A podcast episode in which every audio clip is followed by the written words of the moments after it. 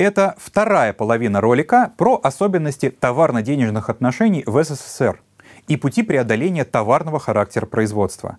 Если вы плохо помните основы трудовой теории стоимости или вообще ее не изучали, советую сначала посмотреть первую половину рассказа.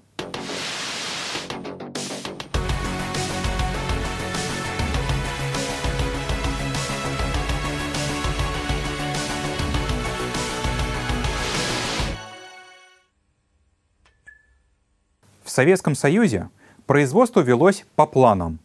Но эти планы никогда не были всеобъемлющими. Кроме того, они детализировались по мере движения от Газплана к конкретному цеху. Министерство получало от Газплана набор укрупненных заданий, конкретизировало их и разверстывало по предприятиям.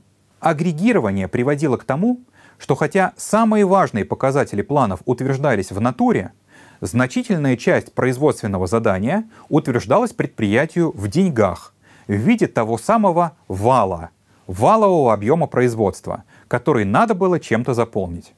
Зарплаты работников были привязаны к выполнению плана по валу, а премии к повышению прибыли и рентабельности производства. Если продукция была произведена и принята предприятием-потребителем, но в дальнейшем не принесла никакого полезного эффекта, предприятие-производитель это уже не волновало.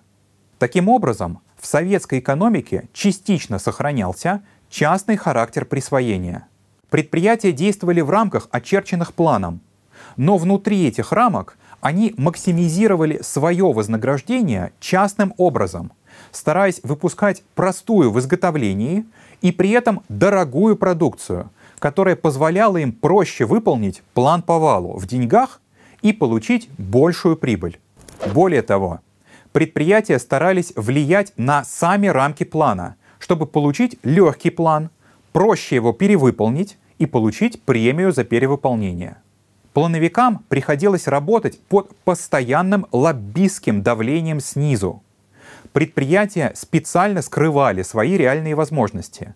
То есть рычагом давления на Газплан была информационная асимметрия – Газплан лучше всего справлялся со своей работой, когда мог лучше всего этому давлению противостоять.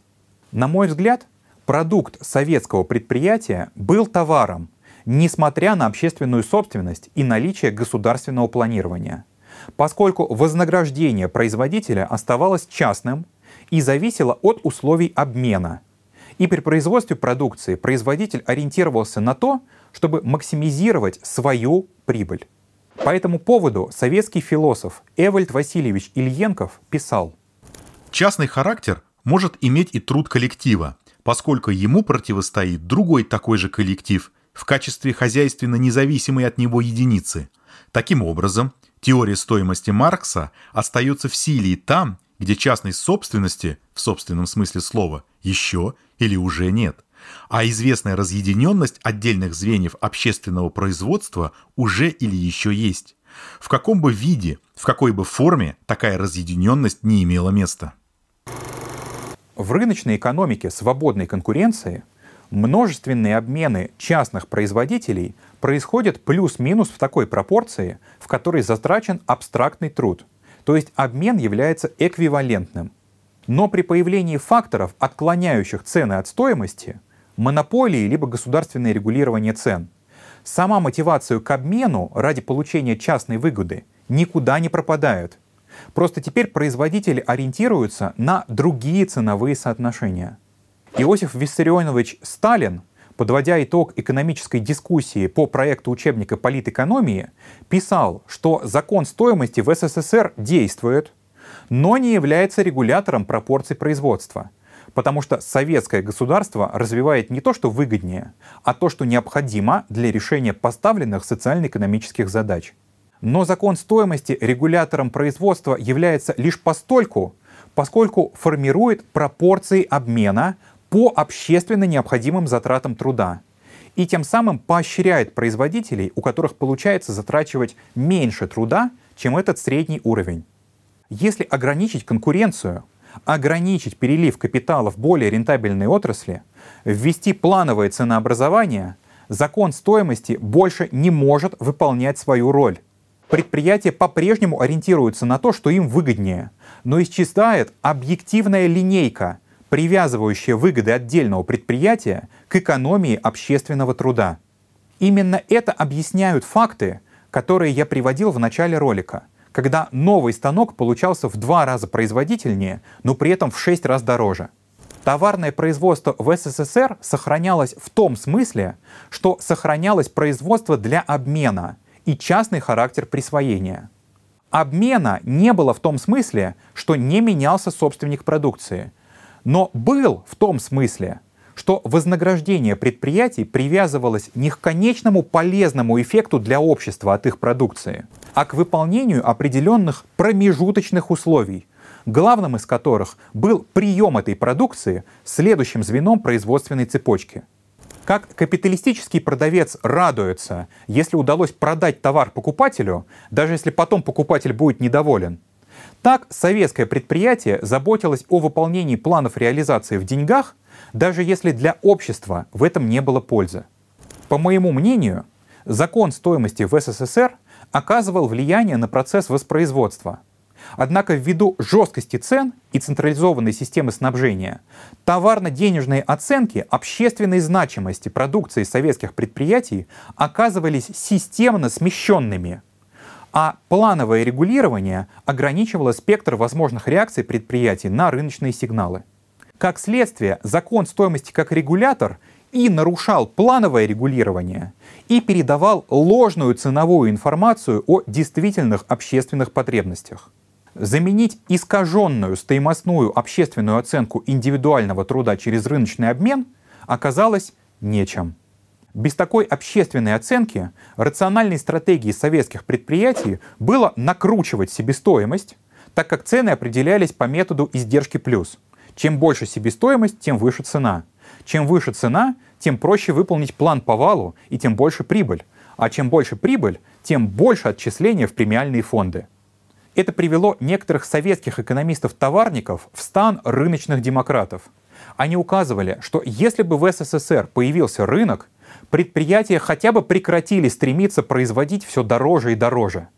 Таким образом, проблемой СССР были не товарно-денежные отношения вообще, а именно не до конца преодоленная товарность когда производители продолжают функционировать как разъединенные звенья общественного механизма, получающие вознаграждение за частичный результат.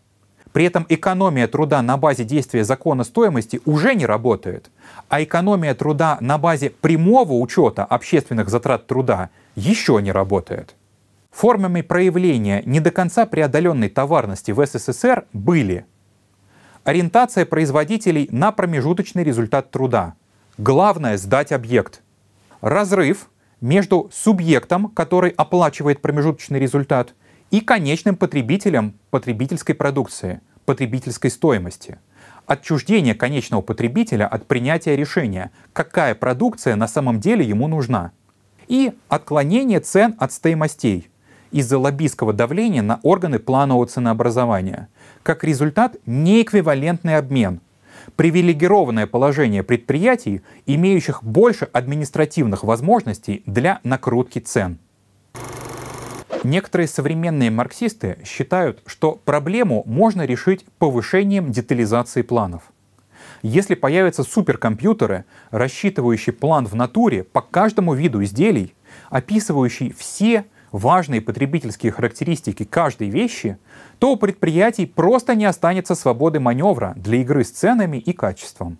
Я не считаю этот подход решением проблемы по двум причинам. Во-первых, полное построение такой компьютерной системы неизбежно потребует времени, в течение которой экономике тоже надо будет как-то функционировать. В прошлый раз построение коммунизма застряло на полдороге, Нельзя разрабатывать экономическую систему коммунизма и пренебрегать теорией переходной экономики, а то в следующий раз все опять застрянет на этапе развитого социализма. Во-вторых, тотальное централизованное планирование без работы со стимулами и экономическими интересами зажимает инициативу снизу вместо того, чтобы перевести ее в конструктивное русло. Любой план опирается на определенные нормативы труда и материала емкости – Нормативы можно детализировать все больше и больше. Но если у предприятий будет сохраняться групповой интерес к обману плановиков ради более легкой жизни, то у них будет интерес к накрутке нормативной труда и материалоемкости. То есть проблема ползучего роста затрат перейдет из плоскости взаимоотношений между предприятием-изготовителем и предприятием-потребителем плоскость взаимоотношений между предприятием и организацией, утверждающей нормативы. В Советском Союзе 30 лет существовал научно-исследовательский институт планирования нормативов при Госплане СССР, НИИПИН. Но он и близко не подошел к решению задачи подготовить нормативы на все. Кроме того, норматив мало утвердить, мало рассчитать эффективность будущей машины. Надо еще постоянно проверять, насколько нормативная эффективность соответствует реальности. Я думаю, что эта задача в принципе решаема. Но чтобы предприятия помогали, а не мешали ее выполнять, надо, чтобы их вознаграждение зависело не от промежуточных, а от конечных результатов производства. Проблема была осознана еще в советские годы. Только вот решить ее тогда не смогли. На 26-м съезде КПСС в 1981 году была поставлена задача в новой 11-й пятилетке усилить ориентацию на достижение лучших конечных народно-хозяйственных результатов, усилить зависимость заработной платы и премий каждого работника от его личного трудового вклада и от конечных результатов работы коллектива. Правда, решать ее предполагалось в основном повышением сознательности. Необходимо воспитывать работников в духе высокой сознательности и ответственности за порученное дело, глубокого понимания важности вклада каждого в решение задачи повышения эффективности производства и достижения высоких конечных народно-хозяйственных результатов. На мой взгляд, стратегия, когда мы пытаемся побороть экономический интерес повышением сознательности, заведомо проигрышная.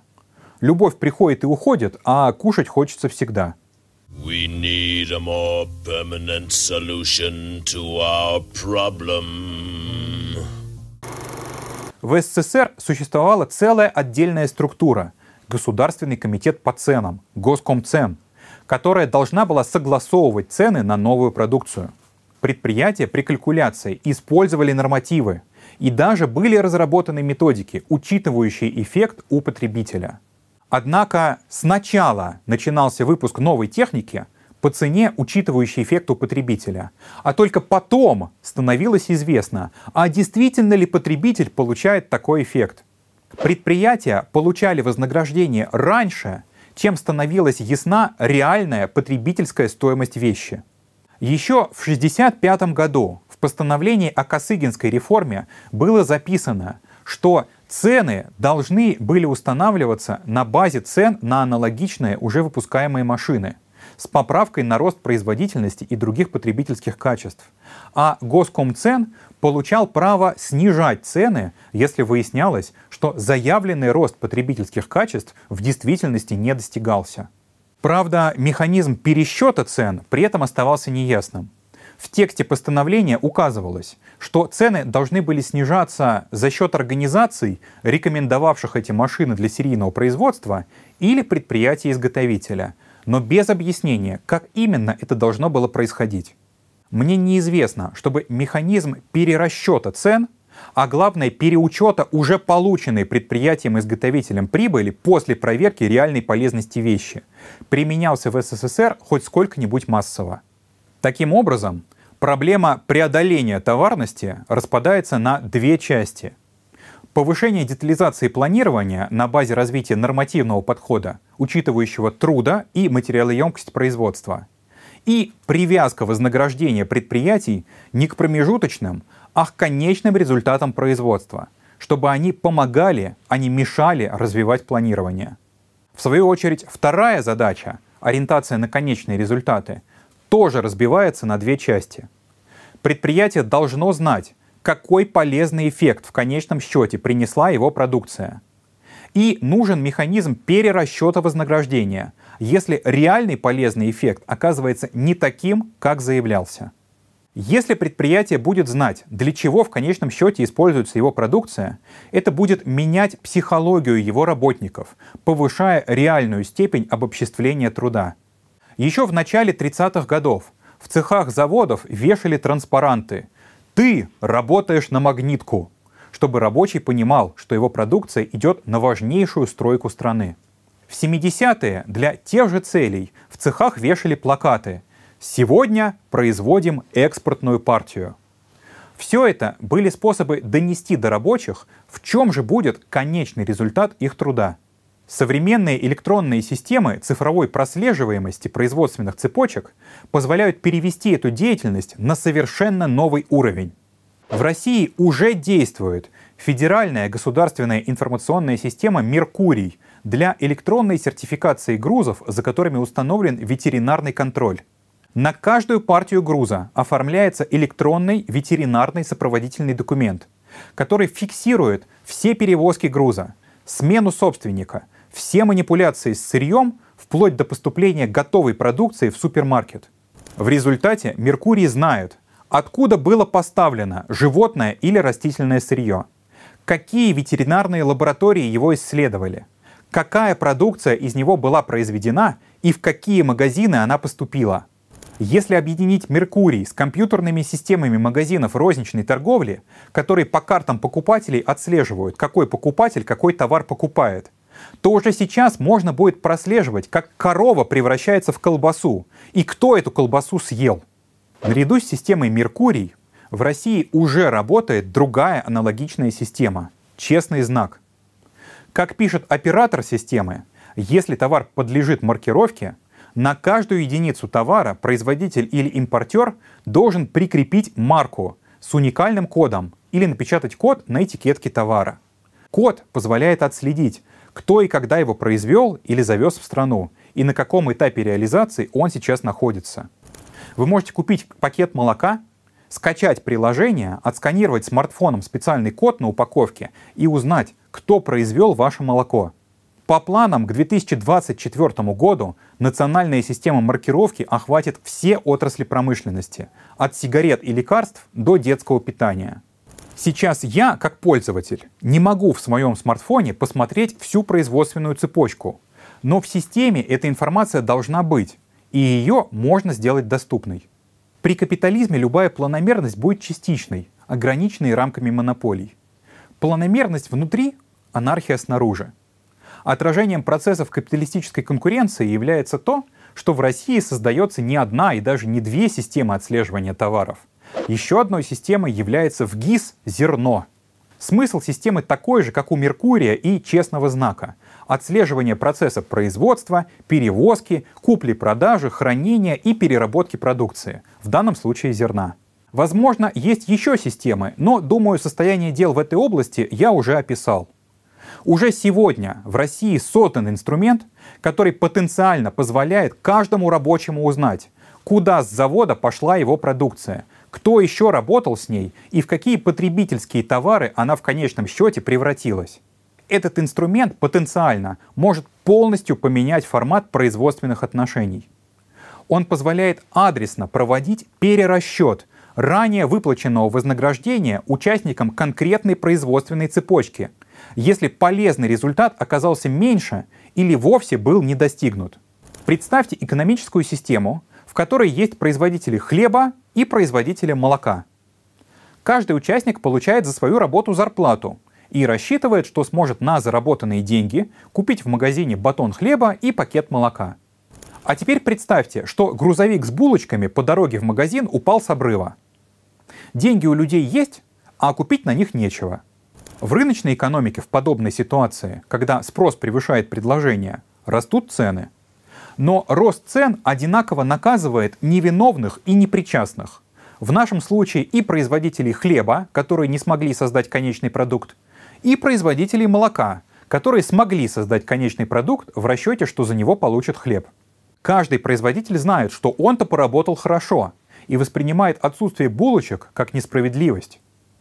При росте цен он старается задрать цены на свою собственную продукцию, чтобы защитить себя от подобной несправедливости. А теперь представьте, что достигнута цифровая прозрачность, и для любого товара можно узнать, на каком этапе производства произошел сбой. Тогда можно адресно изъять деньги именно у тех производителей, которые не создали конечного продукта, их платежеспособный спрос понизится, и общего роста цен не произойдет. Если наоборот выяснится, что продукт у потребителя создает полезный эффект даже больше заявленного изначально, можно будет также адресно доплатить всем участникам его создания. Такая система создает своего рода круговую поруку. Детализируем наш пример с хлебом и молоком. Пусть производители хлеба делятся на производителей зерна, мукомольную фабрику и хлебокомбинат с транспортным цехом, грузовик которого упал с обрыва. Так как они все участвовали в производстве продукции, которая в итоге оказалась уничтоженной, их предварительно полученное вознаграждение нужно обнулить. Но происходить это будет не путем инфляции, которая действует обезличенно, а путем прозрачной адресной процедуры. И производители зерна и муки будут точно знать, кто уничтожил продукт их труда. И если грузовики хлебокомбината будут регулярно ломаться, мускулистая делегация рабочих с мукомольного завода без всяких государственных проверяющих быстро объяснит руководству хлебокомбината, что так работать нельзя. Разделение труда Специализация труда, конечно, сохранятся. Это основа роста производительности труда. Но при этом предприятия станут существенно менее обособленными. У работников появится инструмент перекрестной проверки, перекрестного общественного контроля, чтобы промежуточный продукт труда действительно превращался в конечные блага, улучшающие жизнь людей. В сфере производства средств производства конечным эффектом от внедрения нового оборудования служит экономия труда у пользователя. Вознаграждение производителя должно зависеть от величины экономии труда у потребителя и точно так же пересчитываться, если заявленная экономия окажется не соответствующей реальной. Если мы даем трудящимся право самим следить за состоянием производственных цепочек, логично расширить это право на возможность определять производственные цепочки – Вооружение в мирное время не приносит никакого полезного эффекта. Но производители вооружений тоже получают деньги и претендуют на часть потребительских товаров, создаваемых другими. Экономическая помощь политическим союзникам означает, что какая-то продукция изымается из экономики, но ее производители также хотят тратить свою зарплату. Крупные инвестиционные программы означают, что строители получают деньги сейчас, а эффект от строительства будет когда-то потом – все это ложится на производителей потребительской продукции дополнительным бременем, служит вычетом из текущего благосостояния общества. Для превращения труда в непосредственно общественный мало, чтобы отдельные звенья производственной цепочки могли видеть всю цепочку и поправлять смежников, если те запороли общий труд. Нужно, чтобы трудящиеся имели возможность определять направление экономической политики, переток капитала и труда в те отрасли, развитие которых большинство трудящихся считает приоритетным. Только в этом случае будет крепнуть чувство, что работник трудится не на свой завод, а действительно является частью единой фабрики, охватывающей все народное хозяйство. Производство будет начинаться только после того, как принято решение, что данная продукция нужна. Возможность коллективно определять, что производить, вместе с общественным контролем за процессом производства по всей цепочке, от сырья до конечных потребительских товаров, как раз и будет означать, что производство стало непосредственно общественным. Напоследок остановимся на вопросе, а в какой форме может происходить переучет вознаграждения после того, как стали известны действительные конечные результаты труда? Первым способом видится разделение вознаграждения на две части – аванс выплачивается сразу, а вторая часть — после подтверждения конечных потребительских качеств изделия. Надо сказать, что все новое хорошо забытое старое. Именно такой способ применялся в советской экономике в годы Великой Отечественной войны. В январе 1942 года вышло подписанное Сталиным постановление Государственного комитета обороны, согласно которому авиационным заводам 20% стоимости самолета выплачивалось после выхода самолета из сборочного цеха, а 80% стоимости после облета самолета, когда самолет можно было считать готовым к бою. Другой формой перерасчета могла бы стать система страхования убытков, точнее страхование от недостижения заявленных конечных результатов все предприятия перечисляли бы определенный процент средств в страховой фонд, а государство бы резервировало потребительские товары в размере страхового фонда. При наступлении страхового случая, когда конечный результат не достигнут либо меньше заявленного, товары из государственных резервов поступали бы потребителям вместо тех товаров, которые не удалось произвести. А размер страховой премии, то есть отчислений в страховой фонд, зависел бы от надежности каждого предприятия. Предприятие, у которого чаще получалось несоответствие между заявленным и действительным результатами труда, платило бы больше отчислений, а его работники, соответственно, получали бы меньше зарплаты до тех пор, пока не начинали работать лучше. Разумеется, и в первом, и во втором случае переоценка должна проходить открыто, с опубличиванием виновных, не для наказания, а для коллективной помощи. Вознаграждение по конечным результатам, не заявленным, а реальным, сделает бессмысленным накручивание себестоимости, а значит предприятиям станет выгодно ее снижать. Рамки отдельных предприятий будут преодолены, прежде всего преодолены в головах работников этих предприятий. Превращение всего народного хозяйства в единую фабрику с прямым участием трудящихся в экономической политике, прямым учетом затрат труда и вознаграждением отдельных производственных звеньев по конечным результатам будет означать, что социализм построен. Технические средства для этого создаются капитализмом прямо сейчас. Дело за политической волей, которая сможет использовать их должным образом.